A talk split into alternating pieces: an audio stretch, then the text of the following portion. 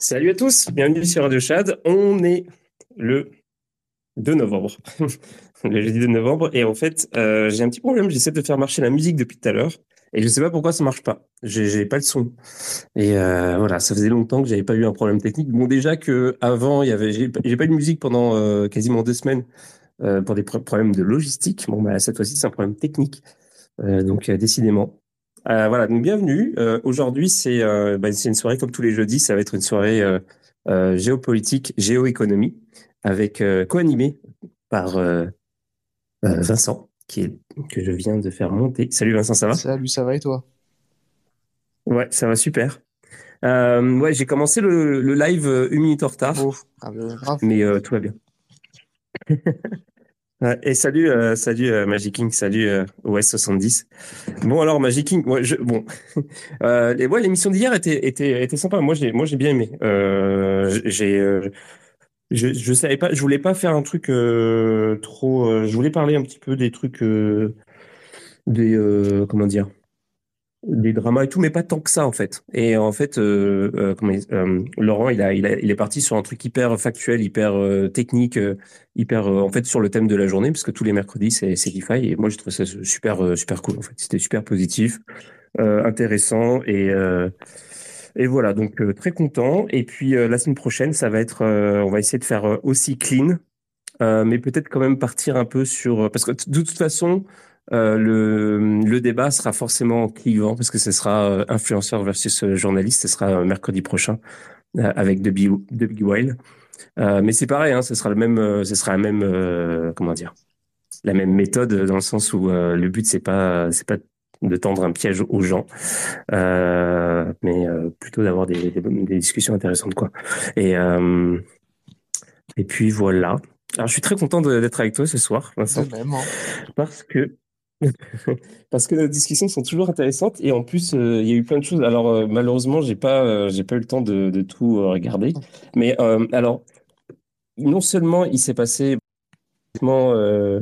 de partout dans le monde sur plein de sujets qu'on a déjà traités, et aussi il y a un truc ce soir oui, il y a un truc ce soir en plus, c'est euh, c'est le, il pourrait y avoir le verdict. Alors, je, je ça, ça, se joue euh, à, l'heure. J'ai même envie de dire à la minute. Il, il, devrait y avoir peut-être le, le, verdict de euh, du procès de Sam Bankman-Fried. Oui, j'ai vu ça. ça j'ai hâte de voir. Ouais. Euh, D'ailleurs, j'ai vu.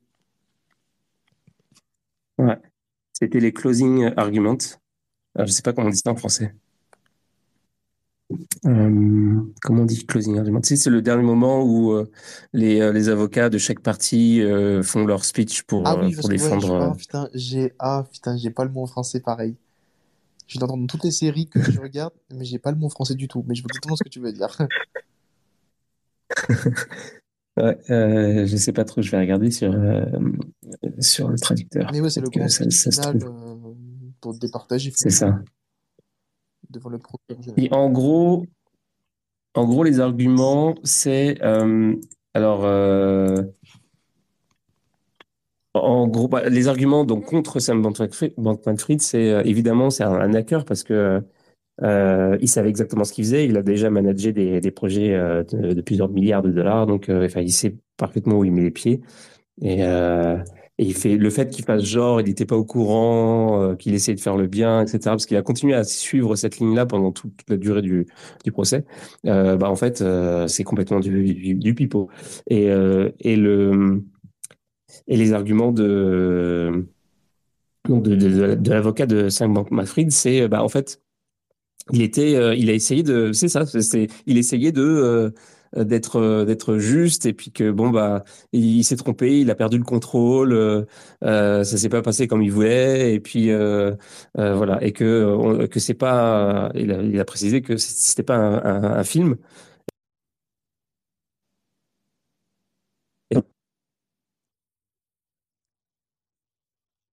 Je trouve ça vraiment drôle. J'espère on l'appelle maximum parce que juste, qu'on finisse sur une belle touche. Et puis, euh, ouais. bah, j'espère qu'on va avoir le, le, le, résultat ce soir, mais je sais pas. Ça n'a pas l'air d'être, euh, pour l'instant, il n'y a, toujours pas, j'ai toujours pas de, de retour là-dessus. Bah écoute, on verra. voilà. Comme on dit. Ouais. Et euh, donc, euh, sur les sujets qui nous, qui nous intéressent, alors nous, on a fait précédente. La première, c'était euh, Attends, je te, euh, je te Palestine. coupe juste parce qu'en fait, euh, je pense que je suis pas le seul, mais des fois tu coupes pendant genre 5 secondes d'affilée et après tu reviens. Ah, Genre là maintenant. ah,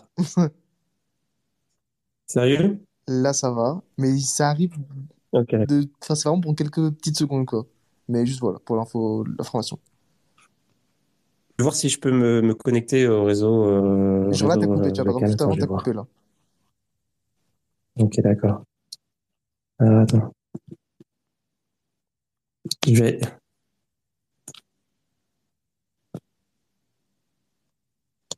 je vais voir si c'est possible. Je suis en train de regarder si je peux me connecter euh, d'une autre manière. Ça va prendre une petite seconde. Là ça a l'air d'aller là. Là t'es t'es fluide. Ok.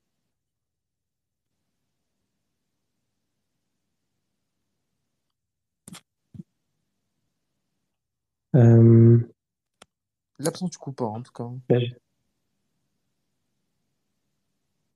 ben, je sais pas. Euh, ça, ça devrait marcher, mais euh, je comprends pas. ça va, tu Euh, pas du tout coupé pendant les tout, tout avant là, donc ça va. ok, d'accord. On va essayer de faire comme ça. Euh, je sais Bah pas là trop bon, en vrai là c'est bon. euh, si comment je peux. Ok, d'accord. Bon, bon, bah, on va, on va faire comme ça. Euh, bienvenue à ceux qui sont arrivés. Salut euh, salut. Ah oui, euh, c'est toujours euh, difficile. euh, finding a speaker. Euh, d'ailleurs, ouais, c'est ça. Donc en fait, euh, bah, dis-moi si jamais ça recoupe encore. Mais euh, en gros, c'est ça. On a fait une émission. Donc on a fait deux émissions à thème qui étaient donc conflit israélo-palestinien. D'ailleurs, vous avez discuté en tandem. Vous avez fait un petit un petit débat. vous avez échangé. vous avez fait des échanges hyper riches avec Finding Speaker. Et puis et puis et puis l'autre thème c'était euh, bah, la Chine. Et voilà. Et donc, euh, du coup, on s'est dit, bah, peut-être que ce soir, on va faire une espèce de follow-up sur, sur ces deux débats-là, euh, voir qu'est-ce qui s'est passé entre-temps, voir aussi euh, peut-être mettre plus l'accent sur, euh, euh, je sais pas, toi, tu me disais la, les, les, euh, euh, la, la réaction, euh, en tout cas, le, le, le, le point de vue, euh, la, comment dire, l'attitude des États-Unis, voire de l'Occident par rapport à- au conflit euh, donc, euh, ces derniers jours. Est-ce que, euh, est-ce que tu voudrais, par exemple, introduire le sujet sur ce, sur ce, sur ce truc-là? Ouais, pas de souci. Après, il n'y a, pas eu de très très grand changement. hein. Le, grand changement qu'il y a eu, qui a fait un peu polémique, mais, mais sans plus, c'était le vote de l'Assemblée générale de l'ONU, qui s'était passé la semaine dernière, où effectivement, alors, on a vu une grosse grosse partie quand même des gens qui étaient pour un, un cessez-le-feu et pour apporter les aides humanitaires, etc.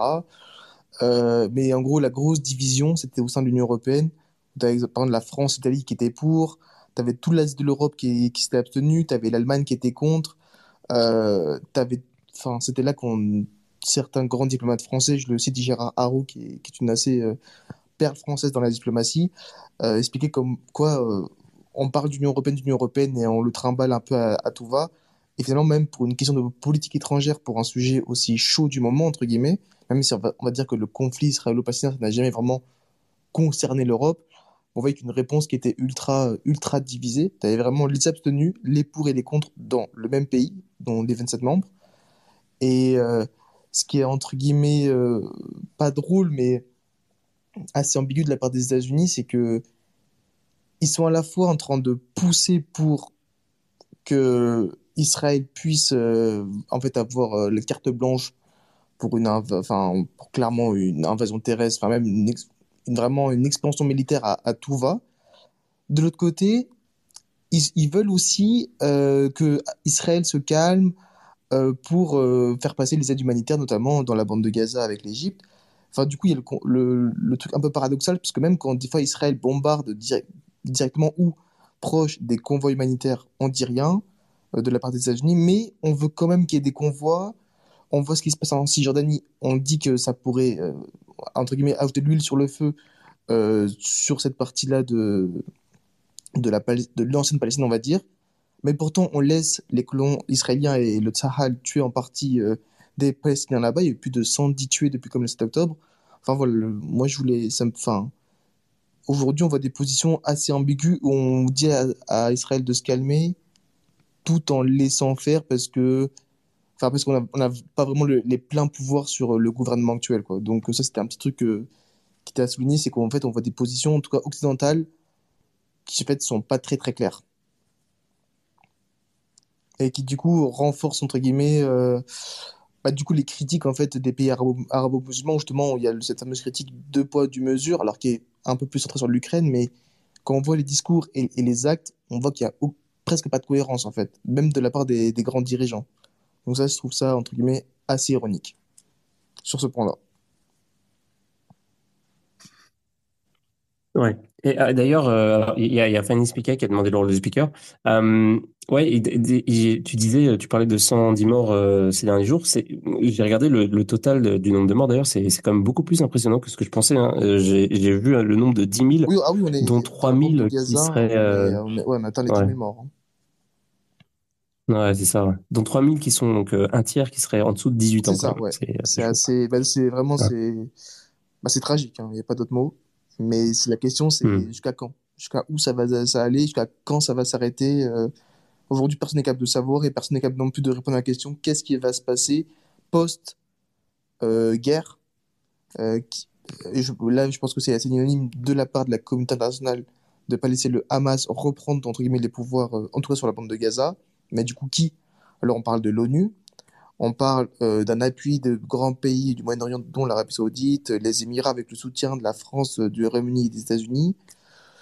Euh, on, parle d'un mélange de pays à la fois du Proche-Orient, du Moyen-Orient et de l'Occident. Enfin, pour l'instant, il n'y a personne qui a une idée exacte de qu'est-ce qui va se passer en fait dans la bande de Gaza post-conflit.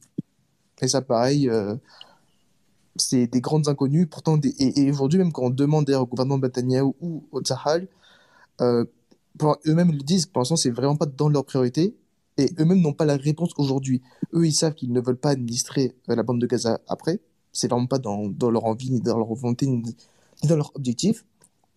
Mais d'un côté, ils disent qu'ils n'ont pas de vue, mais aussi ils disent qu'ils ne veulent pas le faire.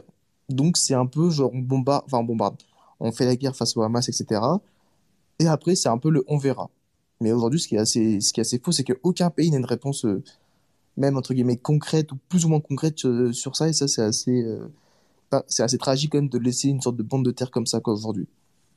Mais après voilà ça c'est on va voir ce que ça va donner. Mais de grandes inconnues aujourd'hui dans ce conflit là oui il y a oui, bah, euh, en, écoutant Vincent, bon, il donne, il donne beaucoup de bonnes infos, il a une vue très générale, mais euh, ça me fait penser euh, à la diversité des sources d'information, parce que je pense que vu l'endroit où il prend ses infos, moi je prends mes infos dans le monde arabe, si tu veux, et lui il prend ses infos en Occident. Et je vais essayer de montrer les deux biais auxquels il ne fait pas attention. Euh, de mon point de vue, par exemple, les États-Unis se foutent de l'aide humanitaire complètement. ils le disent dans le discours. Ils présentent qu'ils veulent l'aide humanitaire, mais ils sont totalement du côté d'Israël et du plan israélien. Et euh, euh, surtout, euh, comment dire, ce que je reprocherais à Vincent, c'est qu'il a accepté l'idée que c'est fini, que voilà, on pense au plan de remplacement du Hamas, etc. Or, la bataille militaire sur le terrain, elle dure depuis trois jours. Sur le, sur le terrain, si tu veux, des troupes, des troupes au sol. Le premier jour, ils sont vraiment rentrés. Ils sont rentrés sur trois points par le nord, ils sont rentrés au sud de la ville de Gaza, ils essaient de diviser la bande de Gaza en trois morceaux, ils essaient de rejoindre la côte, etc.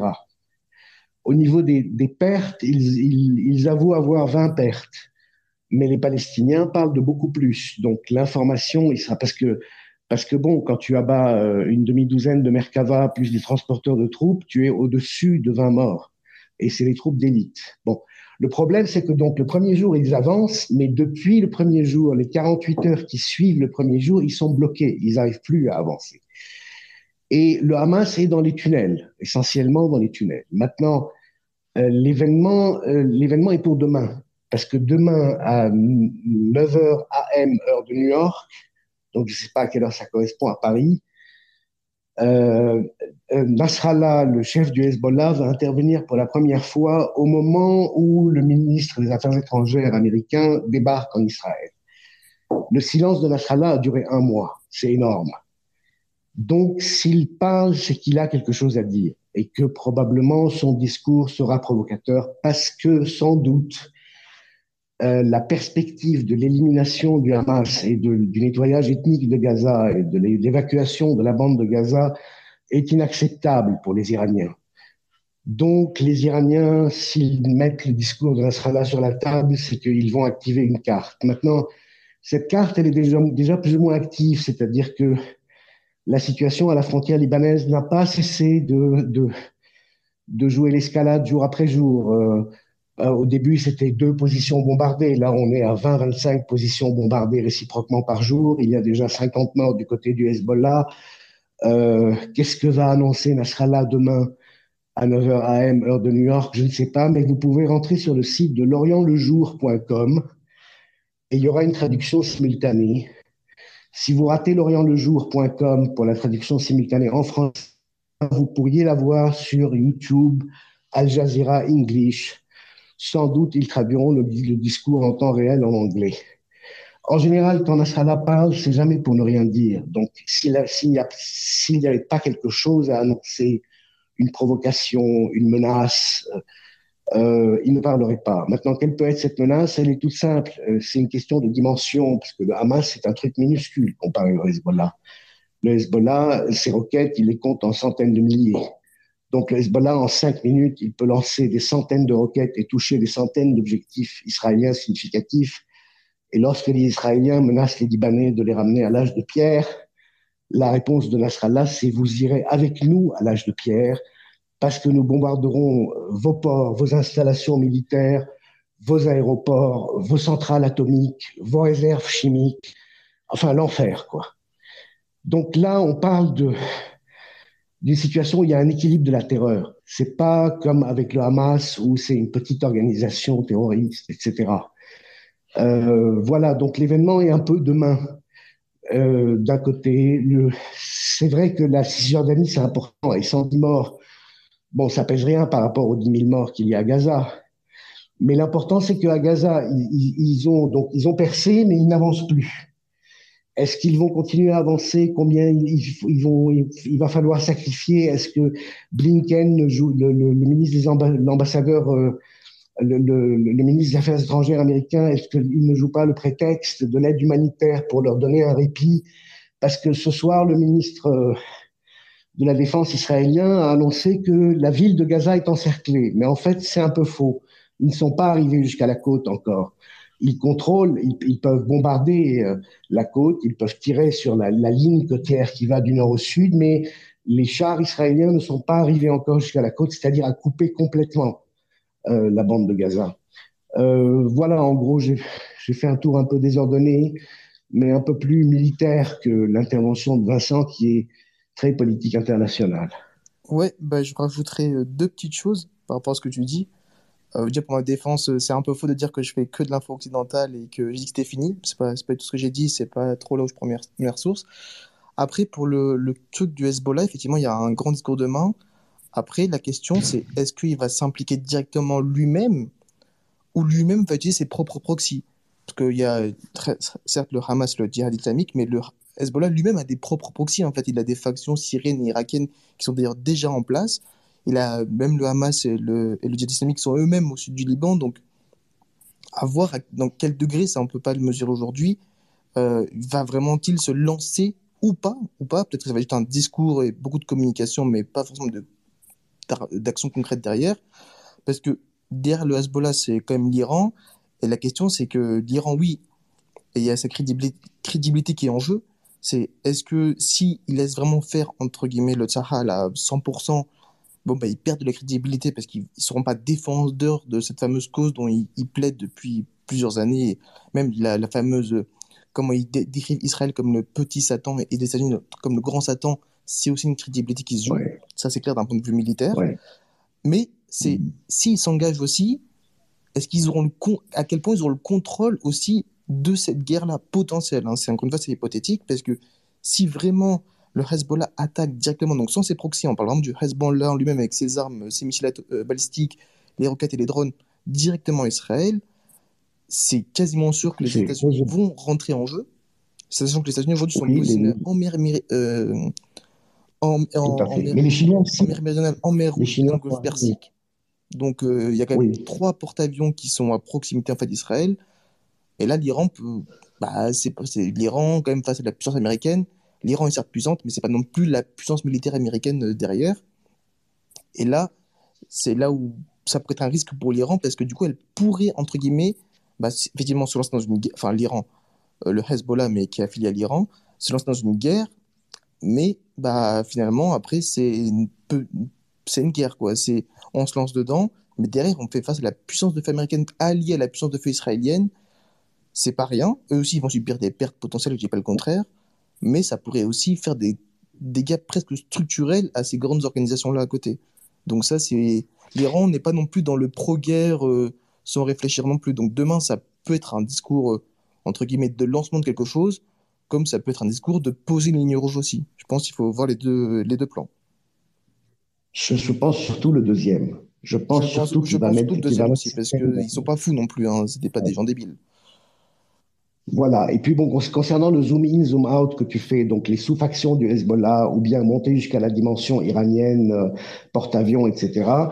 Il faut savoir qu'il y a quand même des ports russes en Méditerranée, en Syrie, puisque les oui, Russes oui, sont oui. en Syrie. Il faut savoir que les Chinois ont envoyé des bateaux en- dans l'Est méditerranéen pour la première fois, et que de toute manière, un porte-avions, ça ne contrôle que l'espace aérien. Donc oui, c'est énorme, tu me diras, mais sur le terrain, les Américains n'ont pas de soldats. Ils ont Et sur le terrain, ils ont quand même veux, 2500 soldats en Irak et 900 soldats euh, en Syrie et tu près de dis 10 000 sur- soldats en, au Qatar. le, le Hezbollah peut, peut rassembler 100 000 Ah oui, je sais- soldats. ah oui, mais après la puissance de feu aérienne américaine est quand même euh, est, est conséquente. Oui, alors je te dis, ils contrôlent les airs, mais sur le terrain, le Hezbollah, si tu prends l'histoire des, des 20 dernières années, c'est eux qui ont vaincu ISIS en Syrie. Donc c'est eux qui ont vaincu l'armée islamique en Syrie, parce que Poutine n'a porté que qu'un soutien aérien Oui, oui, Il n'a pas mis ses Donc, ils ont vaincu l'armée islamique, c'est énorme. Ils ont libéré Assad de, de, de, de, de l'armée islamique. Il reste que l'Est de la Syrie, où les, où les Américains puissent du pétrole. Et c'est ça le fond du problème, en fait, beaucoup plus que Gaza. Euh, D'un côté. De l'autre côté, si tu remontes à la dernière guerre israélo-hezbollesque en 2006, en 40 jours, les Israéliens ont fait 10 kilomètres. Ce qui fait que pour faire 100 mètres, ils mettaient une Ah oui, heure. mais ils ont d'ailleurs presque perdu. Hein. Finalement, Israël était quasiment trouvée perdante dans cette guerre en 2006. Hein. C'est pas glorieux. 10 kilomètres en 40 jours, c'est rien. C'est un échec. Et d'ailleurs, Mahariv avait titré We lost the war.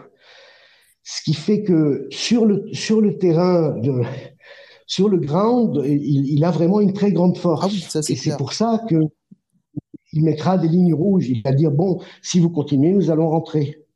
Pas nécessairement nous allons envoyer des missiles sur vos, vos bases militaires, etc. Non, mais vous, nous allons rentrer en Galilée. Et d'ailleurs, les Israéliens ont déjà dégagé 5 kilomètres au nord de, leur, de, la frontière nord, ce qui est quand même beaucoup, parce que 2 kilomètres au début, ça allait, on se disait 2000 mètres, c'est un tir de portée d'une mitrailleuse. 5 kilomètres, c'est tu prévois qu'ils pourraient percer sur certains fronts, et le front est très large.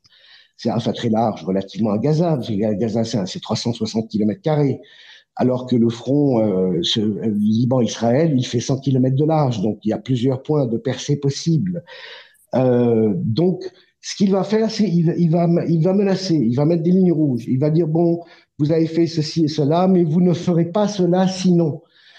Quant aux Iraniens, leur avantage, enfin avantage, c'est qu'ils peuvent brûler la carte libanaise sans s'impliquer eux-mêmes il n'est pas nécessaire que des missiles soient lancés de Téhéran. Ils peuvent jouer juste la carte libanaise. Ah oui, mais ce. Hein. Ils, vont, ils, vont, ils vont jamais de brûler leur. Voilà, mais ils, ils, risquent de perdre leur carte libanaise. Et ça, c'est énorme parce que ça fait 40 ans qu'ils la construisent, depuis 82. Il bah, y a ça, et il y a Donc, le fait que le Hezbollah, aujourd'hui, n'a pas le soutien du peuple libanais sur, euh, dans le cas où il la moitié, une offensive tout ce qui est musulman, et c'est plus de deux tiers des Libanais, soutient le Hezbollah. Ah non, mais il y a soutenir le Hezbollah et, soutenir une offensive, ce qui est deux choses différentes.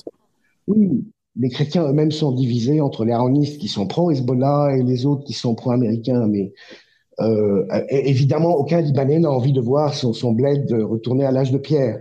Mais le scénario de l'âge de pierre, je te dis, c'est réciproque.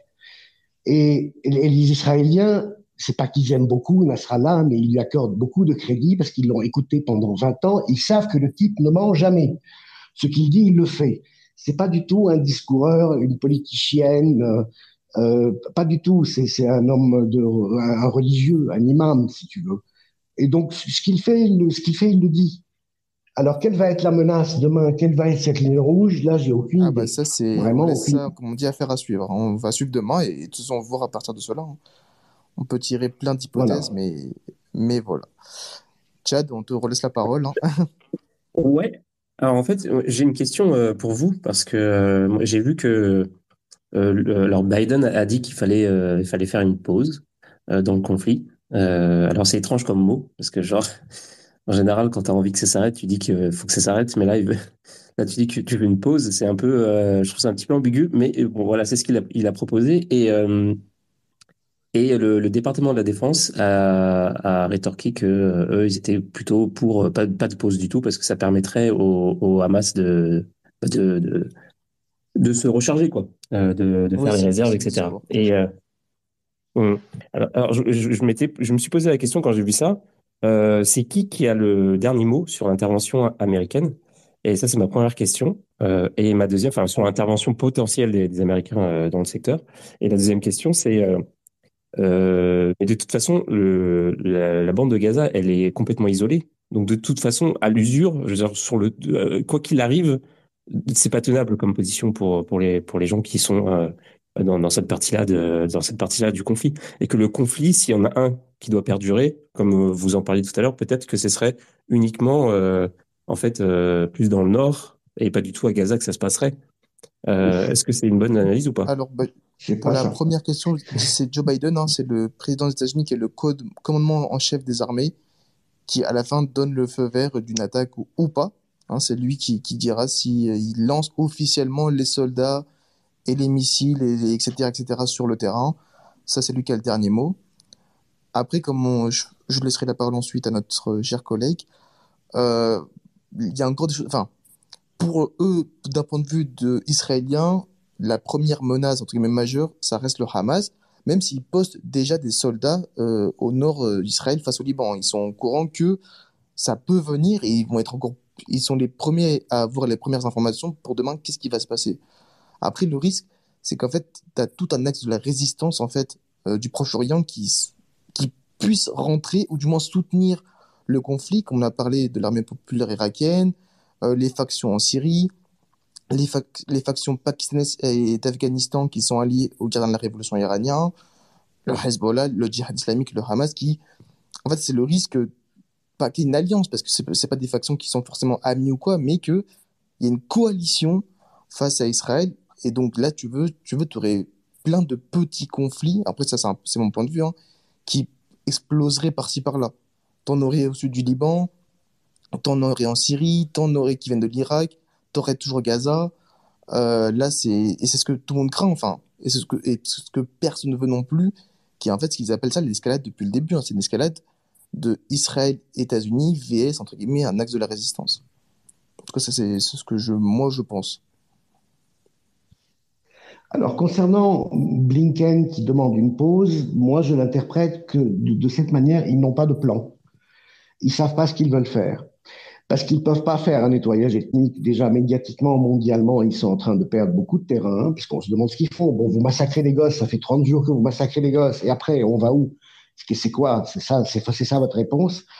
Ensuite, concernant ta suggestion, Vincent, sur la possibilité pour l'ONU euh, de, de, prendre la relève, j'y crois, euh, crois pas du ah, tout parce que je, je connais le point de vue. qui était émis, mais après, il y a, il y a derrière, effectivement. Oui, les Israéliens n'y croient pas du tout à l'ONU. Ils détestent l'ONU. Ils savent très bien que si tu mets l'ONU, le Hamas sera de retour dans six mois. Voilà. Bon. Quant aux Arabes, quels Arabes? Et puis les, les, les sous-factions irakiennes, afghanes, pakistanaises, etc., elles sont là, mais elles ne peuvent rentrer que par le Liban, parce que le front syrien est montagneux, il est très compliqué. La Jordanie est fermée, l'Égypte est fermée. Il n'y a que la porte libanaise. C'est pour ça que euh, Nasrallah se retrouve porteur de tout ça, si tu veux. Et c'est tout ça qui va mettre sur la table demain mais il y a la porte libanaise et la, porte libanaise va poser des conditions sur Gaza, c'est-à-dire si vous essayez de nettoyer ethniquement Gaza, on rentre. Enfin, on va essayer de rentrer. Euh, si je ne sais pas, mais pour moi, euh, la question de la pause, c'est quand tu n'as pas de plan. Ils n'ont pas de plan. Parce que bon, ben, suppose maintenant, ils rejoignent la côte sous la ville de Gaza, ils, ils encerclent la ville de Gaza, ils entrent par le nord, euh, ils, gazent les tunnels, parce qu'ils ont pour plan de gazer les tunnels. Euh, Est-ce que tu as vraiment fini le Hamas ou pas? Euh, Comment tu vas savoir? Et puis, tu peux pas rester longtemps. Parce que, parce que plus tu restes, plus tu es exposé aussi. Il y a ce problème. C'est-à-dire, tu peux dire, je rentre, j'occupe. Non. Parce que si tu occupes, tu, tu deviens une cible. Donc, tu rentres pourquoi? C'est ça la vraie question. Et à mon avis, ils n'ont pas de pourquoi. Ils ont juste besoin de satisfaire leur public, le désir de vengeance de leur public d'un côté. Et de l'autre, ils ont toujours le problème des otages à l'horizon. Maintenant, si le président américain veut une pause, c'est parce qu'il y a 74 otages qui sont d'une nationalité multiple, et notamment des Américains, qui vont être euh, libérés demain, je crois. Donc c'est peut-être pour ça aussi qu'il veut une Ah, veut pause. c'est Mais une fois qu'il a veut une pause pour euh, forcer une négociation avec le Qatar, notamment. Voilà, le Qatar est chargé de ça. Mais, mais une fois que ce sera fait dans 24 ou 48 heures et que ce- ces otages à multiples nationalités sont libérés, les Israéliens, ils restent avec leur problème de plus de 1000 otages, dont des militaires. Donc ce problème aussi est en suspens. Et la pression sur Netanyahou est en train de monter à l'intérieur d'Israël. Parce qu'on est en train de lui dire, bon, c'est très bien, tu t'amuses à te promener dans Gaza, mais, mais nos otages, qu'est-ce qu'ils vont devenir? C'est ça notre vraie question, c'est ça notre vrai problème. Voilà. Alors, du coup, euh, du coup, euh, euh, bon, alors je vais, je vais pas. euh, je- moi, je propose qu'on fasse un petit, euh, un petit pas de côté et, euh, et qu'on on, on parle euh, du, du coup de l'incidence géopolitique, surtout géo, géoéconomique de, de ce conflit. On n'a pas vu trop de conséquences euh, pour les Occidentaux qu'on est. Euh, je sais pas si si on a eu, enfin si vous en avez détecté. De quoi?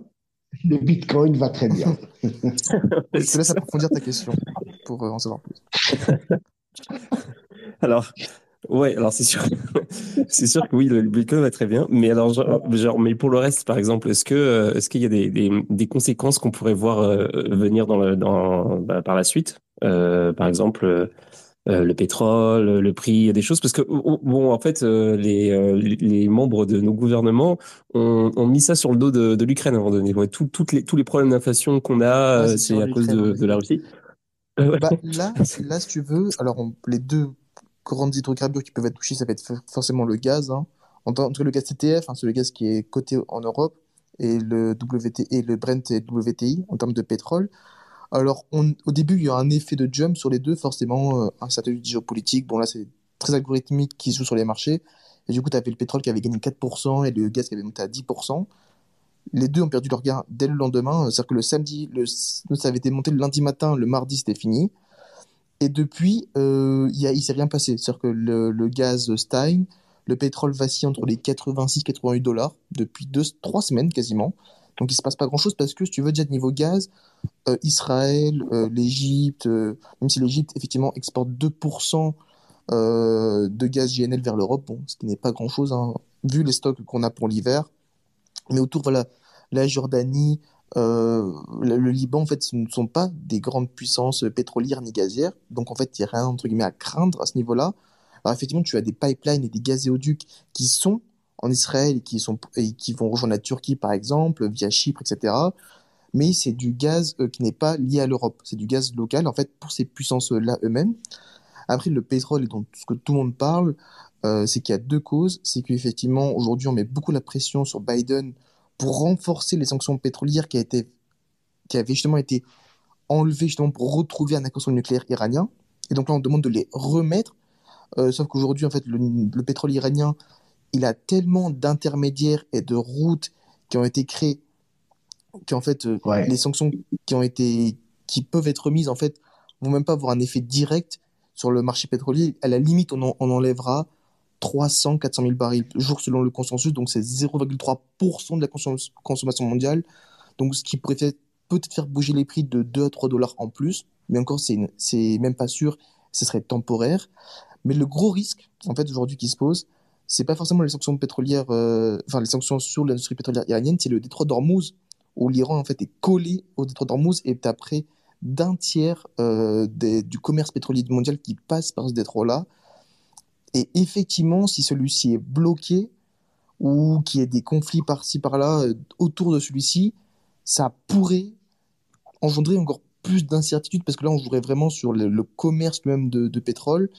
Et donc là, effectivement, on aurait peut-être un pétrole qui pourrait potentiellement dépasser les trois chiffres, mais ce serait pas longtemps parce qu'un pétrole à 100 dollars, d'un point de vue économique, en fait, ça n'a pas de sens en théorie parce que c'est à ce moment-là que la demande peut baisser. Et donc, là, pour ces puissances pétrolières comme l'Arabie Saoudite, euh, l'Iran notamment, ben, en fait, c'est pas viable parce qu'ils savent que ça va rajouter de la volatilité sur les prix, que du coup, la demande va baisser d'un point de vue fondamental et eux ne veulent pas ça. Eux, justement, ils veulent un baril autour des 80, 90 dollars, mais stable pour leur développement économique. Donc, si tu veux, d'un point de vue marché, pour eux, c'est pas non plus dans leur optique de faire péter le pétrole, parce qu'ils savent qu'à un moment donné, ça va se rejouer contre eux, comme ça s'est passé d'ailleurs euh, l'Ukraine, hein, quand l'Ukraine, le pétrole est monté à 120 dollars, puis 90, 80, 60 et quelques, c'est à ce moment-là que l'OPEP s'est mis en jeu. Parce que ça bouge dans tous les sens, et eux, ils commençaient à avoir un baril qui était trop bas, non pas par rapport à leurs coûts de production qui sont parmi les plus bas au monde, mais par rapport à leur grand budget, notamment en Arabie Saoudite avec le projet Vision 2030, euh, budgétaire qui dépasse les 500, 600 milliards par projet. Monsieur, d'un point de vue marché pour l'instant, il n'y a pas de peur, euh, à part une escalade militaire, mais vraiment euh, très très euh, radicale. Mais c'est pas plus que ça. Et niveau pétrole et niveau gaz, franchement, ça, il n'y a quasiment rien à craindre. c'est une question d'échelle, en fait. Parce que, bon, l'Ukraine, c'était un, hub gazier, et donc il y a eu un problème, et il a plus ou moins été rapidement réglé. Mais là, on, deal avec la, la banlieue du trou du cul du monde parce que le, le, pétrole dépend de l'Arabie saoudite, le gaz dépend du Qatar, l'Iran intervient, mais, mais l'Iran d'aujourd'hui n'est plus exactement l'Iran d'il y a 5 ou 10 ans parce qu'il s'est beaucoup rapproché de la Russie et surtout de la Chine. Donc voilà, sa décision n'est plus tout à fait indépendante. Ensuite, fermer le détroit d'Ormuz, c'est l'étape au-dessus de Nasrallah même. Parce que là, c'est la grande internationalisation, c'est, ça, devient, ça devient une guerre mondiale. Donc, euh, je pense pas que ça aura une incidence parce que les, comment dire, les Séoudiens, bon, ils, aiment bien les Palestiniens, mais, ils n'aiment pas du tout le Hamas. Ah bah oui, bah c'est pas les seuls d'ailleurs. Oui, voilà, parce que les Séoudiens, c'est des princes, c'est une famille royale, alors que le Hamas, c'est un petit mouvement de gaucho quelque part. Euh, donc ils, ils oublient pas ce genre de différence. Et c'est des islamistes, le Hamas. Et les, princes saoudiens considèrent que eux sont les gardiens de l'islam et que ça, c'est des, des prolos. Donc, ils les soutiennent, mais vraiment de très loin, et sûrement qu'ils ne, ne sacrifieraient rien pour eux, absolument rien. Le Qatar, par contre, il a toujours essayé de jouer une position intermédiaire, copain avec les chiites iraniens, copain avec les sunnites saoudiens, copain avec tout le monde. Euh, donc là aussi, quand tu es copain avec tout le monde, tu fais, tu fais de la grande diplomatie, tu vas pas, tu vas pas sacrifier une position que tu as construite sur des décennies pour un opuscule. Euh, donc je, je, vois mal, euh, je, je vois mal une, euh, quelque, chose sur le marché du pétrole et du gaz. C'est ce que je vraiment, c'est ça, ça se rejoint ce que je dis. Hein. Pour l'instant, euh, Chad, donc je je réponds directement avec toi, mais effectivement, pour l'instant, on n'est pas sur des risques très, très forts ni très grands d'un point de vue marché. Même moi qui suis pas mal en contact avec ces gens-là, enfin, euh, des gens qui ont, qui ont traité This space was downloaded via spacesdown.com. Visit to download your spaces today. Donc, pour l'instant, c'est pas quelque chose qui, en tout cas, fait peur au marché. On reste spectateur, voilà, ben, on, on, voit des prix oui. qui voici, mais voilà, ça montre que pour l'instant, on est plus ou moins On n'est pas en 73, parce qu'en 73, oui, il y a eu le, la décision pétrolier. Mais attention, en 73, contre Israël, il y avait le Liban, la Syrie, la Jordanie, l'Égypte, l'Arabie Saoudite, tout le monde réuni. C'est complètement ah oui. différent comme contexte. Là, on est sur euh, différents acteurs, enfin, les mêmes acteurs, mais qui ont euh, des voilà. visions différentes. Là, on a un groupuscule. Un, un groupuscule, c'est tout. Ça. Oui. Ouais, alors juste avant que je pose la question suivante, je voudrais dire que parce que je vois des gens qui réagissent dans, dans, dans l'audience avec des smileys. S'il y en a parmi vous qui veulent réagir, euh, c'est-à-dire proposer des questions pour euh, ajouter votre pierre à l'édifice, n'hésitez euh, pas à me demander le rôle de speaker. Par contre, euh, c'est un sujet super sensible, donc le, le, le but c'est d'être le plus factuel possible et de pas prendre parti. On n'est pas, ouais, on est on n'est pas tendu, on n'est pas là pour pour faire un affrontement un camp contre un autre. Euh, absolument pas qu'on parte là-dedans. Euh, donc, euh, ouais. Euh, j'ai une question. c'est quoi le J'ai vu passer un article et je vous je vous avouerai que j'ai rien compris. Euh, c'est euh, c'est un truc à par, à, par, rapport à des taxes. Ils sont en train de, de, de se battre apparemment le gouvernement israélien, savoir s'ils ont ils vont release des taxes qu'ils ont collectées euh, euh, à la place du gouvernement palestinien. J'ai rien compris. Honnêtement, je donc je sais pas si vous connaissez cette histoire de taxes. là, ça m'aide pas trop la question. ok. Bah, en fait, c'est pareil. Je vous avouerai, j'ai euh, j'ai pas compris l'article. C'est une histoire. Euh, je vais je vais vous l'envoyer. Euh, une histoire de de transfert de de retour de taxes que qui sont perçus par le gouvernement. Euh, en fait, c'est le gouvernement israélien qui le fait. Euh, euh, pour le compte du gouvernement palestinien auprès des Palestiniens qui vivent en, Israël. Je crois que c'est un truc comme ça, mais ça se trouve, je dis n'importe quoi, mais c'est un truc un peu bizarre avec les taxes. Et en ce moment, ils, se demandent s'ils vont, le, vont les, les, redonner au gouvernement palestinien ou pas. Je sais à cause de ce qui se passe avec ça. Je sais pas. Il faut que je vous envoie l'article parce que j'ai ouais, pas tout à fait compris. On, on skip la question, on verra plus tard. Non, non, je peux t'éclairer, je peux t'éclairer un peu. Ça concerne pas du tout la bande de Gaza, ça concerne la Cisjordanie. Oui, ça, et ça concerne principalement les aides européennes qui sont données au gouvernement palestinien, mais jamais sans l'accord des Israéliens eux-mêmes. Donc, c'est filtré par les Israéliens et les, les, Israéliens prennent prennent certaines taxes provisoires dessus, qu'ils re-remboursent par la suite et ils remettent en question ce remboursement euh, actuellement. Je crois que ça correspond. moi, je pense la même chose, mais je suis pas sûr du tout, du coup.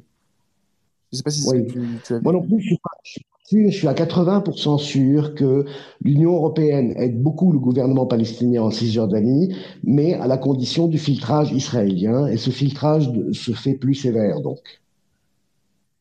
Ok, ok.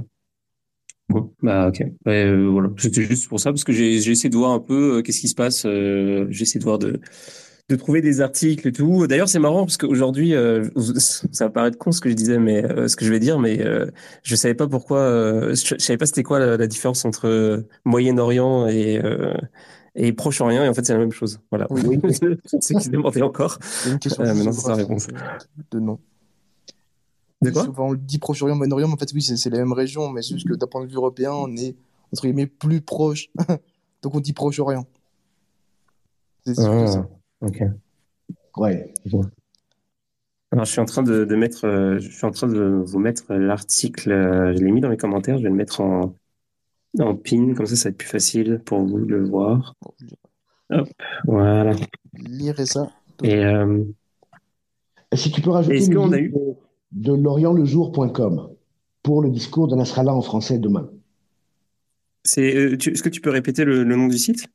Lorient le jour, sans, sans apostrophe, sans rien du tout. Lorient le jour. Ok. .com. Ok.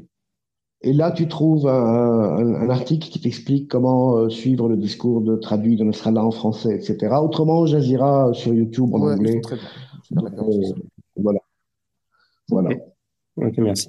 Et euh, donc, ouais, donc une autre question que, que j'avais, bah, en fait, c'était c'était euh, prévu au début. C'est ça, c'est euh, c'est quoi Est-ce qu'on a eu des euh, des évolutions en termes de position qui ont été prises, bah, du, coup pas en Occident, mais plus dans la partie orientale de, notre petite planète, c'est-à-dire le Pakistan, l'Inde, la, Chine, tous ces tous ces puissances-là. Est-ce qu'ils ont ils ont fait ils ont évolué au niveau de leur de leur position? Est-ce qu'il y y a des choses qui se sont faites qui sont peut-être déterminantes ou pas? Est-ce que vous avez des news Au niveau de ces pays-là, si tu veux, il n'y a que l'Inde en fait qui a pris part euh, pour Israël. Il faut savoir que Narendra Modi, le, premier ministre indien, et Benjamin Netanyahu sont très très amis, sont très très proches. Ils ont quasiment les mêmes politiques en fait en, en termes de politique intérieure de leur pays. Donc c'est le seul pays qui a soutenu euh, Israël. D'ailleurs justement parce que aussi l'Inde avait, avait, connu du, pendant 500 ans en fait du 10e au 15e siècle aussi le terrorisme un peu islamique. Hein, je mets des guillemets, mais c'est le terme que eux utilisent en Inde. Euh, mais où, si on prend les BRICS, on va dire en général, euh, tu vas voir la Chine qui, qui va être, en fait, euh, qui va soutenir, on va dire, entre guillemets, la cause palestinienne, puisqu'ils sont notamment proches de l'Iran. Hein, c'est avant tout ça. Parce que pour la Chine, en fait, son seul gain là-bas, au Moyen-Orient, c'est la stabilité, parce que eux, ils veulent des hydrocarbures.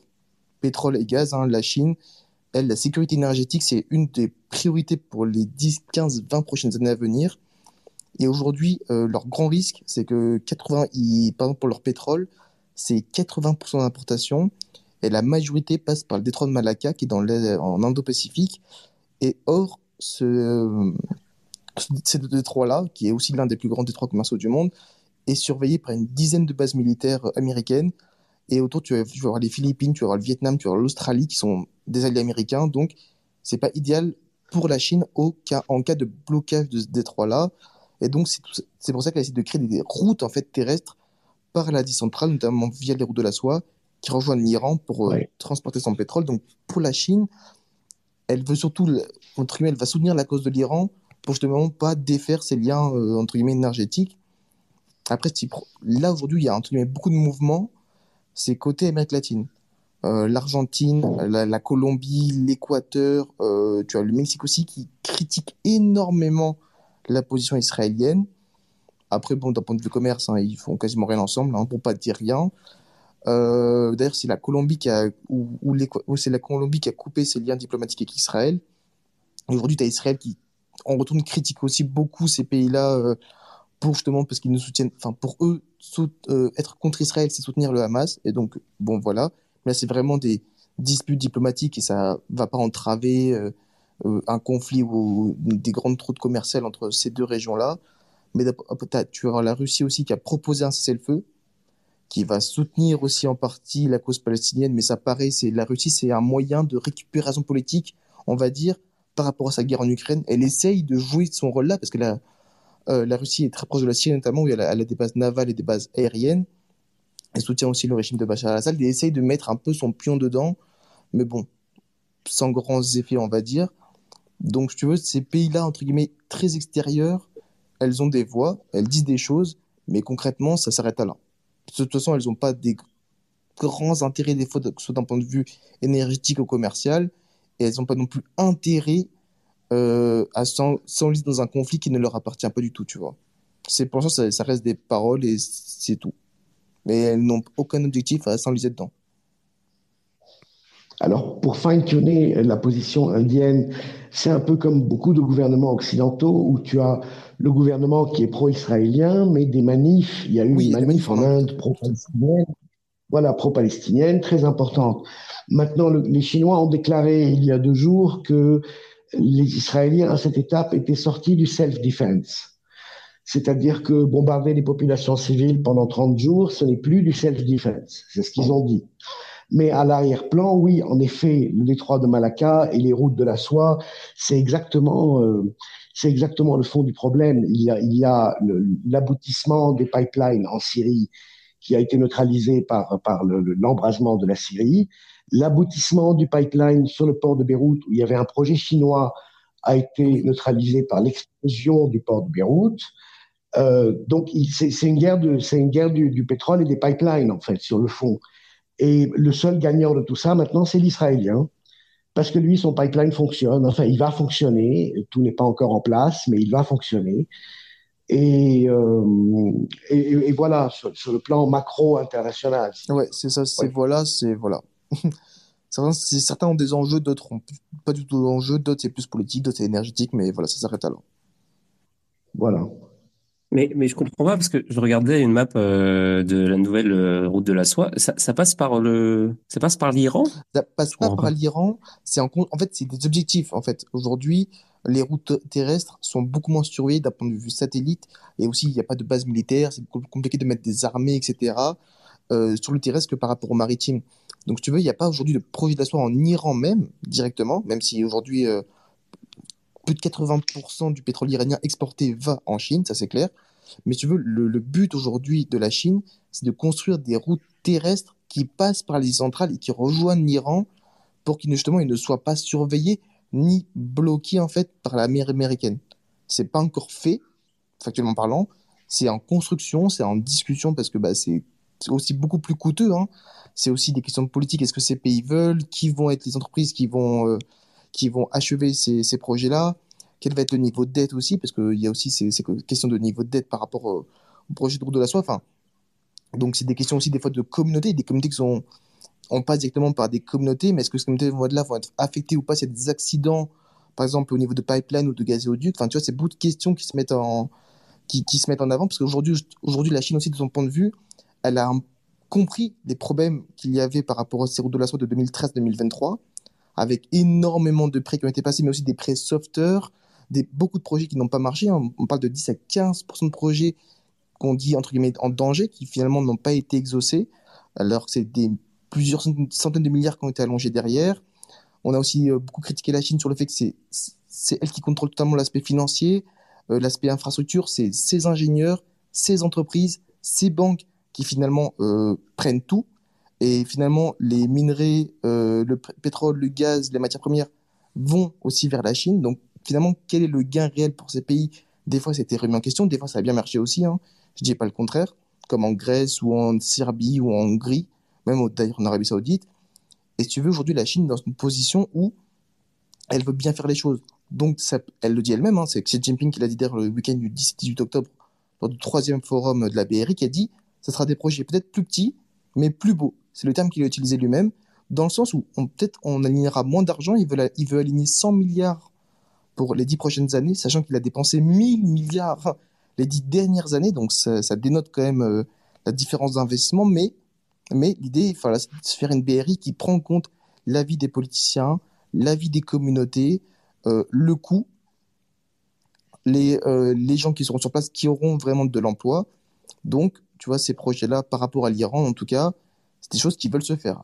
Aujourd'hui, euh, ce sont de grands alliés stratégiques et commerciaux, notamment avant tout. Et la Chine, elle sait que l'Iran, euh, c'est la deuxième plus grande réserve de pétrole mondiale après le Venezuela. Donc, elle sait qu'il y a quelque chose à faire dessus et elle va pas lâcher le morceau. Mais c'est quelque chose qu'elle veut vraiment avant tout faire progressivement pour justement pas être critiquée euh, au au niveau international comme elle a été critiquée les dix dernières années, tu vois.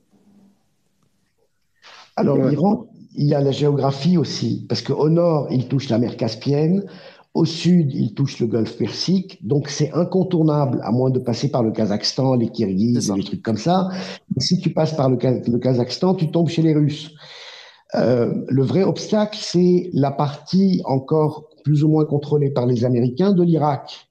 Il pourrait passer par le sud de l'Irak, qui est chiite, donc passer par l'Iran, passer par le sud de l'Irak et rejoindre la Méditerranée. Mais le jour où tu as un TGV qui va de Shanghai à Brest, les États-Unis deviennent une banlieue. Ça. Donc, pour les Américains, c'est hors- au niveau de, de la haute stratégie, si tu veux, c'est hors de question, absolument hors de question. Ils, ils- ils sont prêts à tout, à tout massacrer pour empêcher un TGV Shanghai-Brest. Parce que tu, rejou- tu- tu- tu rejoins le Pacifique et l'Atlantique par, par la terre, cette fois. Et à ce moment-là, toute l'Asie et, l'Europe, et à la limite même l'Afrique, deviennent un seul continent, et les États-Unis deviennent une banlieue. L'Empire s'écroule. Donc c'est la survie de l'Empire qui est en jeu. Euh, mais l'Iran, géographiquement, n'est pas contournable. Il n'y a rien au sud, c'est de l'eau, et au nord, tu tombes sur la mer Caspienne, donc tu es obligé de passer par l'Iran.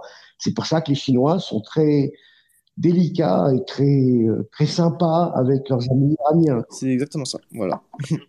Il y a quelque chose qui doit m'échapper parce que euh, là, je regarde la map et je me dis, si tu veux pas faire passer un, un chemin terrestre par l'Iran, bah, t'es obligé de passer chez tous les mecs euh, qui sont en, en- en tension euh, maximum euh, en permanence. Quoi. T'as Afghanistan, Iran, Turquie, Irak, enfin, je sais pas.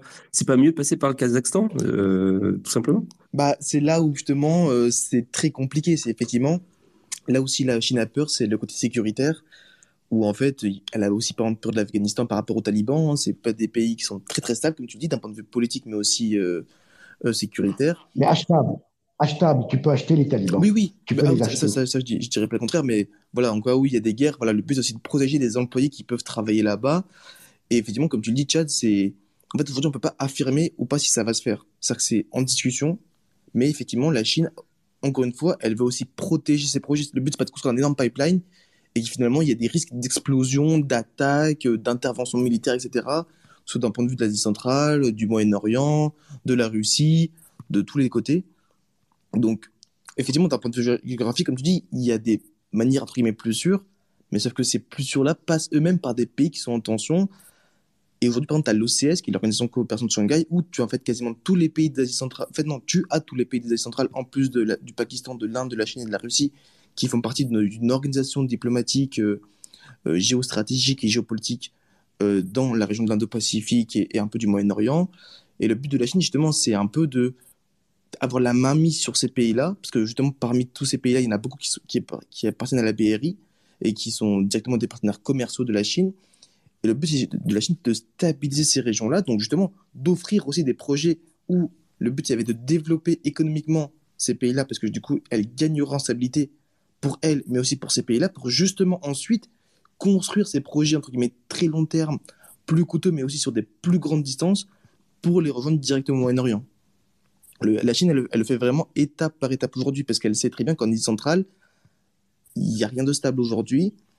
Et le but, c'est de vraiment euh, construire, entre guillemets, j'ai envie de dire euh, métaphoriquement, brique par brique, pour atteindre le Moyen-Orient. Mais aujourd'hui, c'est quelque chose qui est, qui est très difficilement faisable et qui va prendre euh, clairement sûrement plusieurs années. Ça, on ne va pas se le cacher. Il y a, il y a Hack, Hack and Fuse qui, qui a demandé la parole. Salut Hack and Fuse. Et qui vient de déconnecter. Donc en fait, non. Donc euh, voilà par, par rapport à ça. C'est pour ça que d'ailleurs, justement, l'Union européenne et les États-Unis veulent contrer euh, les routes de la soie via euh, différents projets. Hein. Tu as l'IMEC qui a été discuté au dernier G20 en Inde, qui, veut rejoindre l'Inde, au Moyen-Orient par des voies de navigation et des ports. Le Moyen-Orient où tu aurais les principaux concernés sont les Émirats, la Jordanie, l'Arabie Saoudite il y a Israël théoriquement dedans, mais aujourd'hui c'est compliqué justement par rapport au fait qu'il y ait une interruption des discussions diplomatiques entre Israël et l'Arabie Saoudite. La Turquie s'est proposée, mais bon, aujourd'hui, la position de la Turquie, c'est pas, c'est pas les plus favorables. Et, du coup, tu aurais du coup Inde, Moyen-Orient qui rejoindrait l'Europe. Donc c'est le grand projet aujourd'hui qui, a été annoncé au G20. Tu as aussi le Global Gateway qui a été proposé par l'Europe pour rejoindre Europe, Afrique, Moyen-Orient. Et aux États-Unis, tu as le euh, projet d'infrastructure international qui s'appelle le PGI, donc un projet de 600 milliards de dollars, qui est aussi dans l'objectif effectivement de construire des infrastructures, mais aussi euh, améliorer les télécommunications entre ces pays à travers la 5G, faire des chaînes d'approvisionnement vertes, et aussi faire des projets énergétiques, notamment dans l'hydrogène. Donc, tu veux, aujourd'hui, l'Europe et les États-Unis savent qu'aujourd'hui, euh, la BRI, qui est le plus grand projet d'infrastructure du monde, hein, clairement du monde depuis qu'on a été créé, et essaye de contrer ça. Euh, bon, le truc, c'est qu'ils rencontrent beaucoup de problèmes à la fois politiques parce que c'est des budgets énormes, euh, bureaucratiques parce qu'eux, ils sont composés de plein, plein, plein, plein d'institutions avant d'avoir un projet. Et aussi, euh, la Chine, il ne faut pas se le cacher, aujourd'hui, c'est devenu un maître, en fait, dans les infrastructures, que ce soit des ports, des aéroports, des chemins de fer, des trains grande vitesse. La télécommunication 5G, bah, c'est les Huawei hein, qui étaient les premiers, c'était pas, pas chez nous. Euh, les pays d'atterrissage, enfin, aussi bien en termes de vitesse qu'en termes de qualité, aujourd'hui, c'est devenu des maîtres dans l'art. Et donc, ces pays-là, que ce soit des pays d'Asie centrale, les pays d'Asie du Sud et les pays africains, même les pays d'Amérique latine, euh, font aujourd'hui même plus confiance à la Chine quand il s'agit de projets d'infrastructure, même de mines, etc., pipeline, gazéoduc, qu'aux Européens et aux Américains. Donc, aujourd'hui, la Chine, justement, elle veut à la fois racheter son image par rapport aux dix dernières années, mais d'un côté, c'est aussi qu'elle a une sorte de longueur d'avance, même si elle, sait qu'elle peut être, entre guillemets, contrée, mais elle sait qu'aujourd'hui, bah, elle a la confiance de ces pays-là, et donc, en stabilisant les régions, elle pourra, entre guillemets, aller des, des projets encore plus grands et à des, à des enjeux, entre guillemets, plus élevés dans différents domaines, domaines un peu plus stratégiques pour elle, comme les semi-conducteurs, les voitures électriques, les, les télécommunications, les satellites, etc., pour elle. Donc, euh, tu vois, la Chine, elle est consciente de tout ça, mais elle veut juste faire les choses bien et pas précipiter les choses comme les dix dernières années. Est-ce que tu crois que, est-ce que tu crois qu'à un moment donné, euh, parce que bon, la Chine, elle est aussi en train de s'armer. Euh, pour l'instant, c'est marrant, l'approche de la Chine par rapport à celle des États-Unis, par exemple, elle est complètement différente. Les États-Unis, ils ont des avant-postes militaires un peu partout dans le monde, ils, envoient des armes, etc. plus dans le monde. Hein. Ouais. Et la Chine euh, joue pas du tout, euh, enfin pas, pas, à ma connaissance, ils, ont, ils jouent pas du tout cette carte-là. Est-ce que tu penses qu'à un moment donné ça, ça va arriver? Est-ce qu'il y en a qui vont se dire euh, peut-être que peut-être qu'on pourrait euh, bénéficier d'une aide militaire de la Chine? Enfin, je, je, me dis si, si jamais ça arrivait, ce serait un truc de fou en termes de en termes de, de balance oui. Alors, géopolitique. La seule aujourd'hui base militaire à l'étranger chinois, c'est à Djibouti, hein, c'est la seule depuis plus de dix ans maintenant. En fait, la Chine de base, et même ça, c'est faut lire l'histoire même presque de la Chine. Euh, que ce soit la dynastie Ming, Qing, euh, puis quand il y a eu Mao, Deng Xiaoping et Xi Jinping, c'est vraiment des relations commerciales avant tout. D'ailleurs, les routes de la soie, de base, en fait, c'est un. Il y a eu déjà eu les routes de la soie à l'époque, quand la Chine exportait avant tout avant de, du thé, de la poudre et de la soie, en fait, qui était avant, à ce, ce moment-là la plus grande puissance mondiale, enfin l'une des plus grandes puissances mondiales. Et euh, si tu veux, elle fonctionne par le commerce avant tout. Le but n'est pas de s'imposer, n'est pas de gérer les affaires intérieures, de remettre en question la souveraineté d'un pays, de gérer si la liberté individuelle qu'elle exporte, c'est le commerce. Avant tout, c'est vraiment sa doctrine avec elle. Donc, si tu veux développer des bases militaires, aujourd'hui, déjà, effectivement, il y en a partout qui sont quasiment américaines, euh, dans le, le Pacifique, entre la Chine et, et les États-Unis, et surnommé le lac américain. Euh, tu vas, il y en a en Amérique latine, il y en a au Moyen-Orient, même s'il y en a beaucoup moins euh, qui est dans les années 90. Tu en as en Afrique, mais très peu. Tu en as bah, bien sûr en Europe, etc. Donc déjà, poser des bases militaires chinoises, pour la Chine, c'est plus compliqué parce qu'elle sait déjà qu'elle est entourée aujourd'hui de bases militaires américaines. Donc c'est déjà plus compliqué de concurrencer cela. Aujourd'hui, si tu veux, elle va plus être dans le commerce de vente d'armes. En fait, elle va vendre exemple, des missiles balistiques à l'Arabie Saoudite. Elle va vendre des avions de chasse à la Colombie ou au Chili. C'est toujours dans des relations plutôt commerciales qu'elle veut créer en fait la, confiance et, et, même la Chine, si tu veux, elle est même pas dans un objectif euh, de guerre. Elle, c'est pas, elle a jamais fonctionné par la guerre, la Chine, même si elle a fait de nombreuses guerres, encore une fois, euh, des années 800 aux années 1200 avant euh, Jésus-Christ. Euh, mais c'est pas comme les États-Unis qui, effectivement, en fait, quand tu reprends un peu les années 2000, euh, tu as vu l'Afghanistan, tu as eu l'Irak, tu as eu la Libye, là tu as l'Ukraine. Euh, ils ont été quasiment sans cesse en fait dans des guerres les États-Unis pour entre guillemets imposer aussi leur hégémonie. Et en fait, les, Chinois juste fonctionnent pas comme ça. Là, c'est une question vraiment de philosophie chinoise à proprement parler qui euh, ne fonctionne pas dans la guerre, ne fonctionne pas dans le conflit, ne fonctionne pas dans l'imposition de vision. En tout cas, ils le font pas de manière entre guillemets euh, belliqueuse. Et donc ça, tu vois, je le vois beaucoup moins que la Chine en fait co- commence à poser des bases militaires parce que elle, elle, c'est même pas dans ses objectifs, c'est même pas dans sa façon de penser, c'est même pas dans dans sa mentalité d'être comme ça. À l'inverse des États-Unis en fait.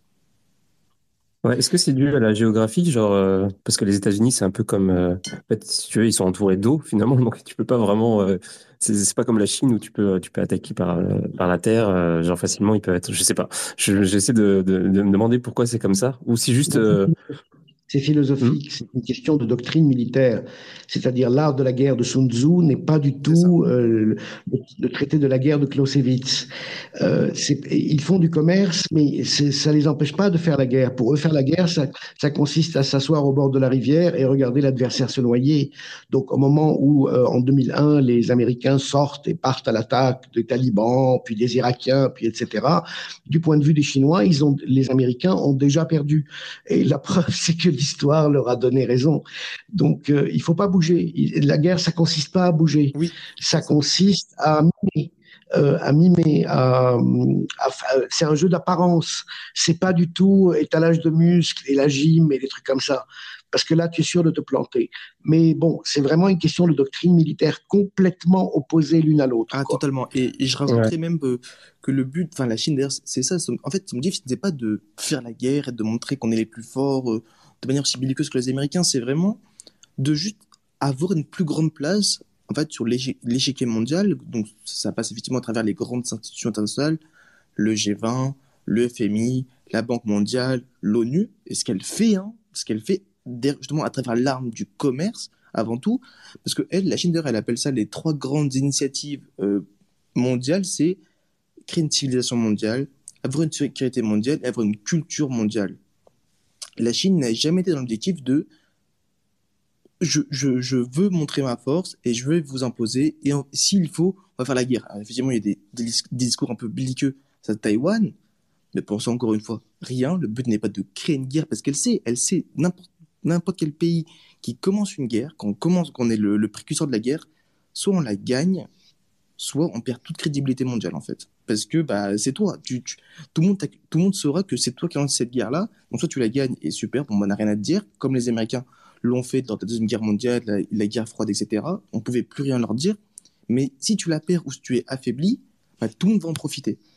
Et ça, les Chinois l'ont très bien compris d'ailleurs, justement, comme le, le quand les Américains ont lancé les guerres en Irak, en Afghanistan, ils n'ont pas gagné, aujourd'hui, ils le reconnaissent bien plus tard. Ils ont même plus perdu qu'autre chose parce que les, régions aujourd'hui sont totalement détruites et déstabilisées. Ils ont rien, rien, rien gagné à ce niveau-là. Et finalement, ça a affaibli leur position d'un point de vue militaire, mais aussi d'un point de vue diplomatique à l'échelle internationale. D'ailleurs, on voit avec la guerre en Ukraine, tu as l'Europe et les États-Unis qui sont dans cette guerre-là.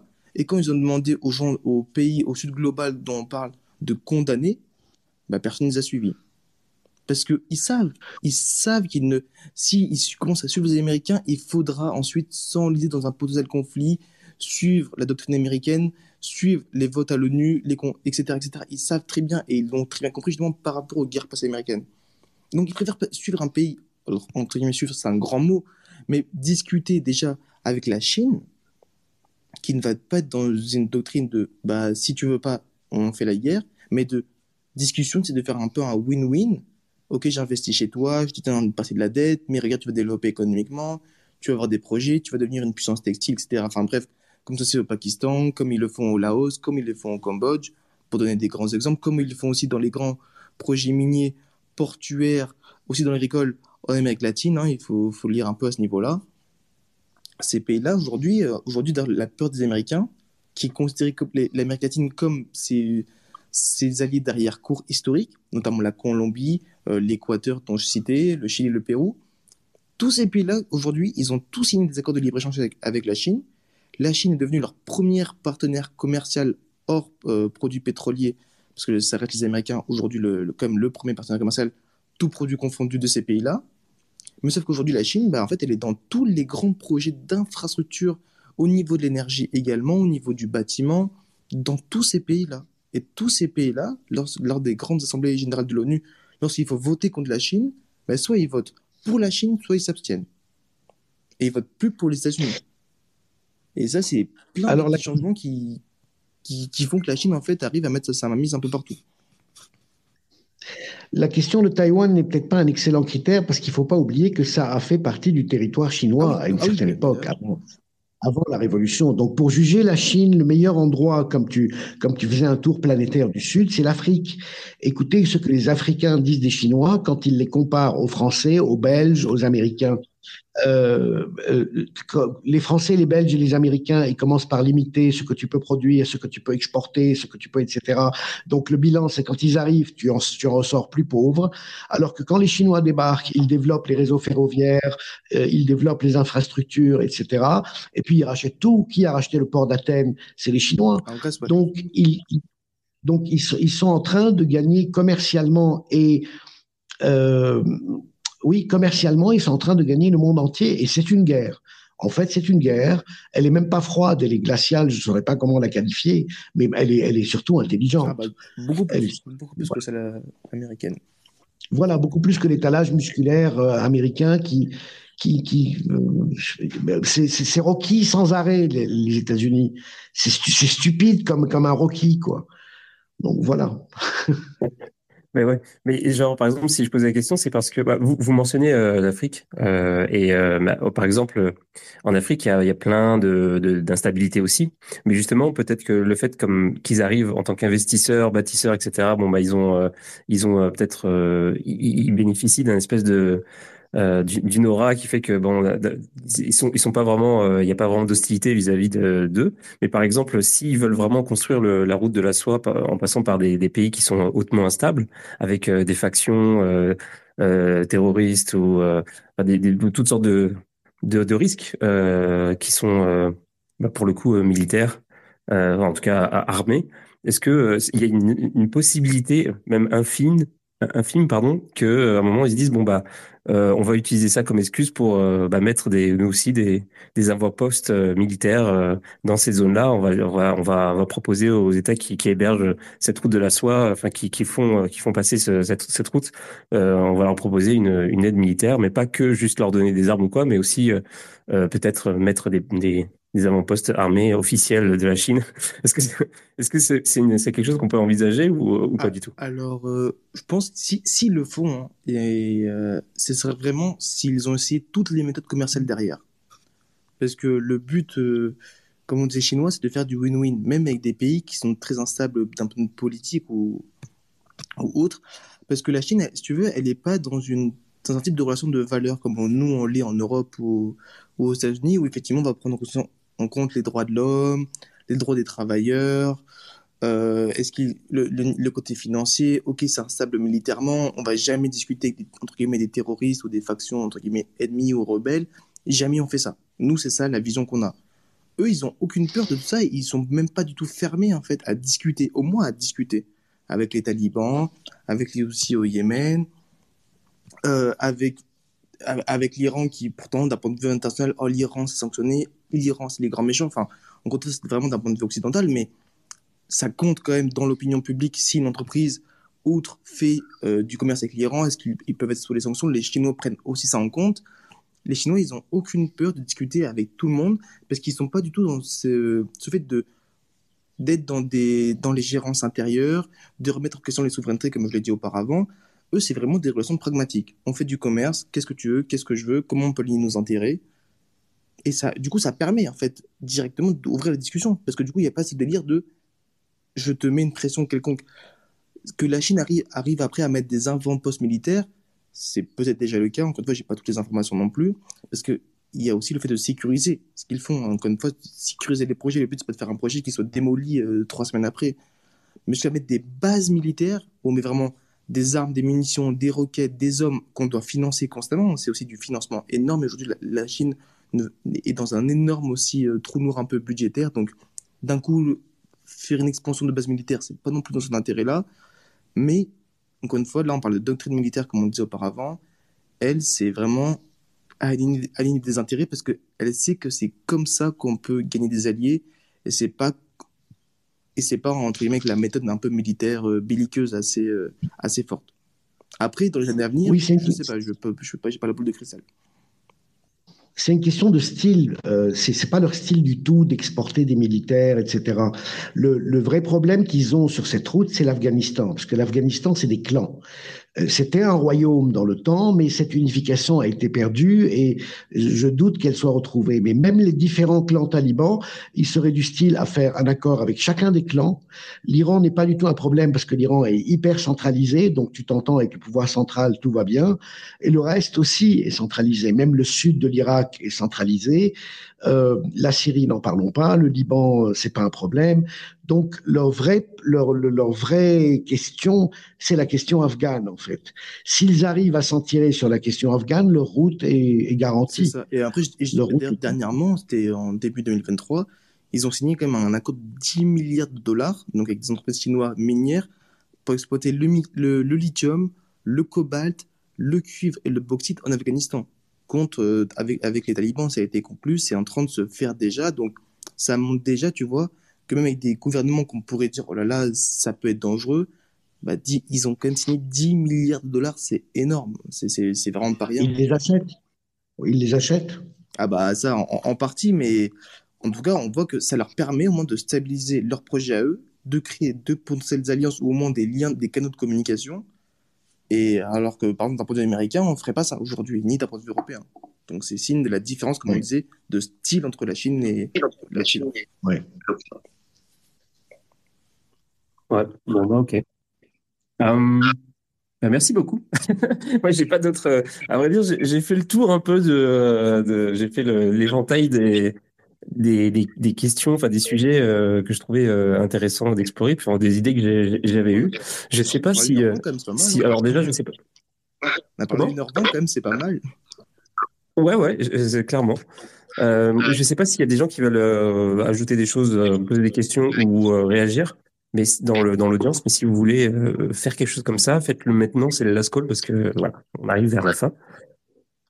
Euh, Est-ce que Vincent, tu voulais, il y avait un, un sujet ou un truc euh, que tu voulais aborder euh, absolument et que je n'ai pas, euh, je n'ai pas couvert avec mes questions? Absolument, c'est une très bonne question. Après, on a, parlé, on a parlé de pas mal de choses. Hein, On a, bon, on a fait la suite du compte israélo-palestinien. Bon, on attend ce qui va se passer demain. On va pas non plus refaire et refaire et refaire. Hein. Je pense qu'on a quand même ah, deux émissions de, ça fait quasiment trois heures de discussion. C'est quand même pas mal dessus, je trouve. Euh, la position de la Chine, les roues de la soie, euh, le côté militaire. Quelle heure, il est à Paris, en ce moment? 3h17. Ah, ok. Donc, euh, Nasrallah, c'est demain à 2h de l'après-midi, heure de Paris. Oui, c'est ça. C'est environ ça. Oui. Mais sinon, Voilà. côté. euh, non, franchement, on a pas... franchement on a- je trouve qu'on dit pas mal de choses hein, quand même. hein. On balance pas mal d'informations. Ah ouais. Donc, euh, d'importants majeurs, euh, j'ai pas quelque chose en tête là, non. Ok, ouais, bah, euh, cool. Moi, moi aussi, je trouve que c'était, c'était très bien. J'ai, je, je suis bien content qu'on a réussi à, à, genre, à faire un, un shift Israël-Palestine à la Chine euh, bien en douceur. Oui, en C'est- plus, c'est- euh, c'était c'était parfait. on a- on l'a fait avec une bonne, euh, bonne connexion, je trouve, sans dériver euh, par-ci par-là. Ouais. Mhm. Euh, la semaine prochaine, je sais pas trop de quoi on va discuter, mais ce sera, euh, je pense, aussi passionnant. On, ver- on verra. On, on, on essaiera. Je sais pas. J'ai un écho quand je parle. Alors, je sais pas qui, euh, ça vient de qui. Je sais pas si c'est toi, Vincent, ou si c'est, euh, si c'est toi, euh, Fanny Speaker. Mais en tout cas, euh, donc c'est ça. Ouais, la semaine prochaine, bon, on fera un thème un petit peu, un, petit peu Oui, différent de ce qu'on a fait là, parce que mal, Israël, Palestine, euh, je pense que c'est pas mal. À part s'il y a énorme événement. euh, Mais je pense qu'on est quand même pas mal. On va faire un truc genre pour, pour se vraiment changer les idées. On va parler juste de euh, de des, des, des Inuits, de l'économie du euh, du poisson euh, dans les mers. De... Ah, ah, moi, je, je, Je Après, je, je propose l'idée, je serais chaud d'un sujet peut-être un peu plus éco-finance. Ça manque un peu. ok. Ok. Donc, je sais pas, on. Genre euh, On éco-finance. va parler un peu de ce qui se passe sur les marchés financiers, enfin, en tout cas un, plus, un peu plus lien que les marchés financiers. La géopo, je trouve qu'on en parle pas mal, donc je me dis pourquoi pas varier un peu les plaisirs. Ouais, ok. Je suis totalement chaud. Donc euh, voilà, on, on a qu'à se dire ça pour la semaine prochaine. Allez. Donc euh, jeudi prochain, si vous voulez de l'éco-finance, bah, ce sera à 22h comme d'habitude. Et, euh, et puis c'est ça. Et demain, demain, j'ai pas de programme pour demain. Ce sera probablement un open mic, mais venez quand même parce que ce sera intéressant. Et puis euh, c'est ça. Bah, merci beaucoup euh, Vincent, c'était super euh, super cool comme d'habitude. Euh, toi, tu es là tout, toutes les semaines. Et puis, euh, et, euh, et euh, entre, entre, entre chaque émission, tu as, notamment une newsletter. hein. Eh, eh, Tu, tu la continues, euh, tu la continues tous les jours et tout. Moi, je, moi, je, la mienne, personnellement, je, je la fais tous les deux jours maintenant. Mais, je- mais, euh, le, le programme que je fais, moi, c'est une, une activité par jour. Donc, du lundi au vendredi, je fais, j'écris un article par jour. Et quatre, ar- et Ouais. quatre articles de recherche par mois. Donc, c'est des articles beaucoup plus approfondis sur des sujets aussi bien d'actualité, euh, sur différentes thématiques. Ça peut être même des sujets un peu plus du passé. Mais là, c'est des articles vraiment beaucoup plus longs en termes de longueur et beaucoup plus recherchés. Mais sinon, ouais, c'est une, une news par jour. ok, ouais. C'est cool. Et puis, euh, évidemment, euh, ton, tout, tout ce que tu mets, euh, tout ce que tu mets sur, euh, sur, euh, sur Twitter, qui est euh, un flux euh, continu d'informations euh, super intéressantes sur euh, justement géopolitique, géoéconomie, c'est super cool. Merci, merci. Je recommande à tous. Ouais, en tout cas, bah, merci beaucoup. Merci beaucoup à Finding euh, Spica d'être venu aussi pour, euh, Oui, pour merci. euh, beaucoup. discuter avec, avec nous. C'était vraiment cool. Et puis, euh, merci à ceux qui sont venus euh, pour, euh, pour nous écouter. Et puis, on se dit euh, rendez-vous demain à 22h pour la prochaine. Et puis, euh, et puis évidemment, euh, pour, pour l'émission avec Vincent, bah, la semaine prochaine, jeudi prochain, 22h aussi. Allez, salut.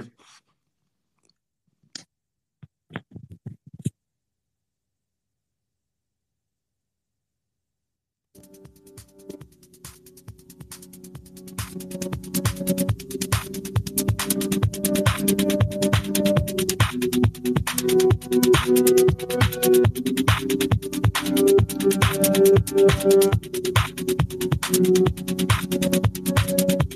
you.